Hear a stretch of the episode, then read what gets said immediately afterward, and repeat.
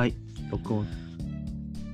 彼氏、えー、第13回リベコンラジオ始めます。はい、えー、僕は、えー、堀部と申します。えー、日々、ツイッターや、えー、ツイッターやったり、えー、スタンド FM で一人語りをしています。はい。はい、えー僕は久コンと申します。日々、新宿読書会をやったり、日々なんだ。本をツイッターで紹介したりしています。エンジニアです。よろしくお願いします。えーこの番組は、えー勝間和代というまあ女性 YouTuber について、堀部と久コンで語り合うという番組です。はい。本当に、なんか言い慣れちゃったけど、すごい番組ですよね。いや、ちょっと来る気違いだと思います。いや、いはいごめん えーいや、楽しくやってます。はい。で、えーと、僕が今回持ってきたのは、えー10 2020年11月23日に投稿されました、えーベストよりベターを積み重ねよう。ベストの選択肢を追い求めているといつまでも動けなくなりますという話ですで、えーとどういう話かっていうと、まあ、選択肢を追い求めすぎると、まあ、あの結局なんかよく分からなくなっちゃって止め足が止まっちゃうみたいな話。あの効果がないようにベストの選択肢を追い求めるんだけどみんな。でもなんか結局それをやっていくとあれなんか何なんだっけってなっちゃうと、まあ、実行力も落ちるしそれよりかはまあなんだろうなちょっと前、まあ、今手元にあるものがうん。なんかまあベター、まあうん。現状よりはベターだなって思ったら、まあそれをやってみて、うん。そこから学習していくっていう方がおすすめですよっていう話です。なるほど。なんか具体的な例があって、ななんか面白かったのが、ああの、まあなんかジャム、なんかそのあジャムね。選択の科学みたいなので、そうそうそう、ジャムであ3種類ぐらいだと、あのうん。試食して、だとすぐ買え買ってもらえるんだけど、10種類ぐらいとかのジャムにすると、まあ、10種類もジャムがあるって言って、来る人は増えるんだけど、みんな結局、なんか何を買ったらいいか分かんなくて、買わないみたいなことがうんうん起こるらしいですね。それと同じで、うん選択肢を増やし、追い求めるんじゃなくて、とりあえず決めちゃえみたいな話です。ジャムは結構有名な実験ですね。うん、そうそうそう。よなんか僕もこれで知り知ったけど、有名みたいです。え、えでな、なんかさっき聞いてた感じだと、これなんか恋愛でもすベターを目指せみたいなこと言ってるんですか、この動ああ、そうそうそう、なんかね、婚活サービスの話を例に出してて、画。はい。なんか3ヶ月、最初の3ヶ月で決まんない人はうん、ずっと決まんないんだって。あ、それはなんかだかだかららデータとしてそれが存在するっていう話だよね、多分。あのあ、そうそうそうそうそうそうそう。あ、そう、偏見とかじゃないし、勝間さん調べとかじゃなくて、あのデータとしてそういうのがある、まあ、いいとか悪いとかでもなく、はい。そういうことがあるそうですっていうことで、うんあのーそこがちょっとなんか僕は個人的に刺さったんですよね。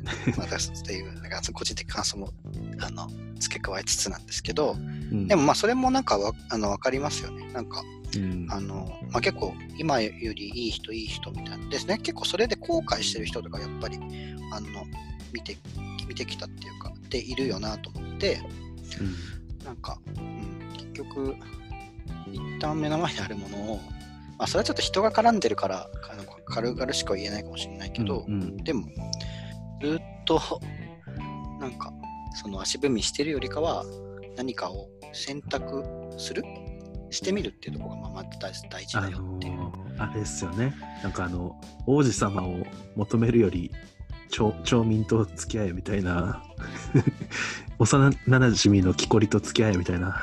ああ、うん。まあまあわかんない。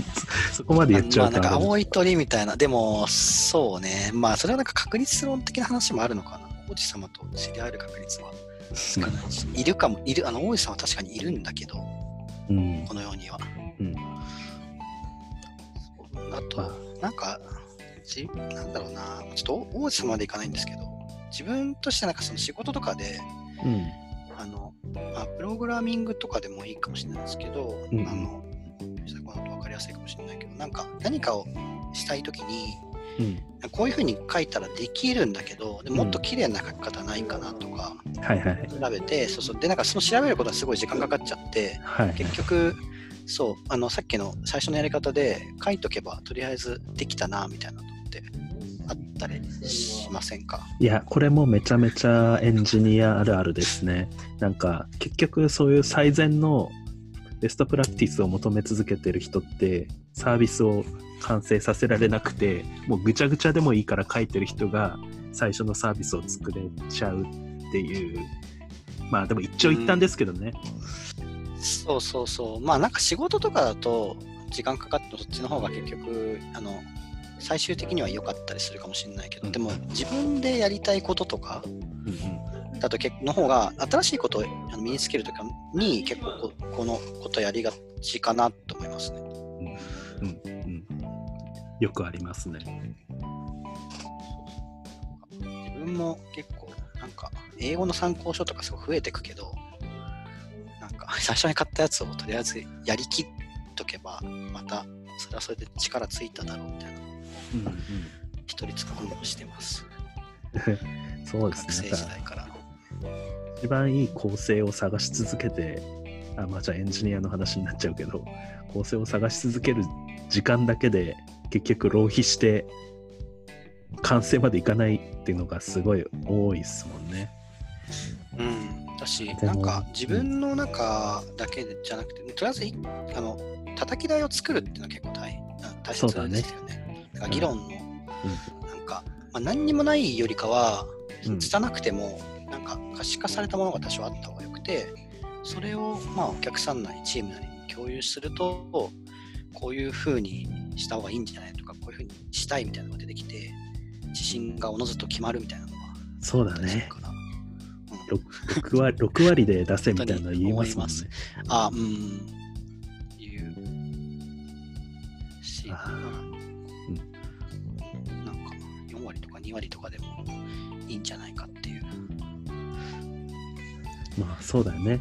だからこの完成物とかはそうですよね、絶対。ただ、なんか最初の方、まあ話話のネタ的に言いましたけど、いや恋愛でそれをするのかっていうのはすごい な永遠の謎なところがありますね。ああ、そう。ででもこれね、本当に永遠に謎だと思うので、うんでもやっぱりなんか僕もいろいろ、なんかなんだろうな、そのパートナーとかの人、べ僕もなんかいないと嫌みたいなひなタイプではないんですけど、はいはい。なんかいたら楽しいなぐらいに思ううんで、そう、でもまあなんかいろいろ過去の人とかをやってみると、まああの人とあの時、なんかどうかなってたら、また、まあ楽しかっただろうなとか思うことはある。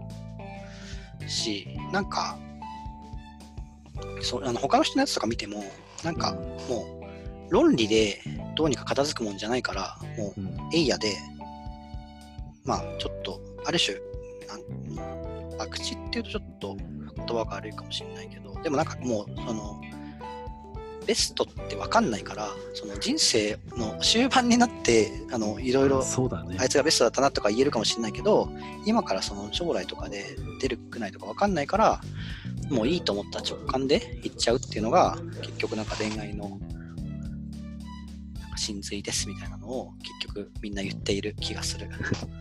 だから恋愛についてはちょっとわからないので各自考えてくださいって感じです。いや、だから実際さん自体も2回ぐらい離婚してるし、でもなんか2回離婚するぐらい恋愛をしてるんだっていうのが結構意外だったけど。エイヤで行っちゃってんのかね。まあ、ちょっとあんま、あんまそんなゴゴシップ的な話はちょっとできないんですけど。そんなに知らない、してる情報もないんですけど。うんまあねそ、そこはあんまり気にしない。まあでも謎だよなと思いました。思います、恋愛は。あだから少なくともそのロジックでどうにかできる話じゃないっていうのは、ただエンジニア的なことは、もうエイヤでやった方がいいです。ね。エンジニアの個人開発とかはもうエイヤがいいってことはもう100%そうだね実証されてるいる。あと、そう、新しい考えと、なんかものを身につけたかったりとかしたら、あ、そうだね。なんならなんか失敗することをした方が人って、記憶に覚えるから、なんか別に失敗せず、いけてもいいかもしれないけど、まあなんか、とりあえず、なんかやったら選ぶ、エイヤが大事です。えださ完璧主義っていうのも結構うん。の話でもよく出てきますよね。ああ、完そうそうそう。完璧主義より最善璧主義をやめましょうみたいな話とも、そうそう、似てるかな。完璧主義より最善主義でいきましょうみたいなよく言われる日本人は完璧主義が多いですみたいな。話でもよく言われてますよね。じゃあなのでこれを聞いてる方は最善主義で恋愛をしてみてください。っていうまとめでいいです。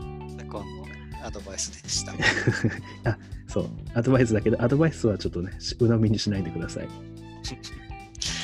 まあ自分の直感を信じてください。はい。はい。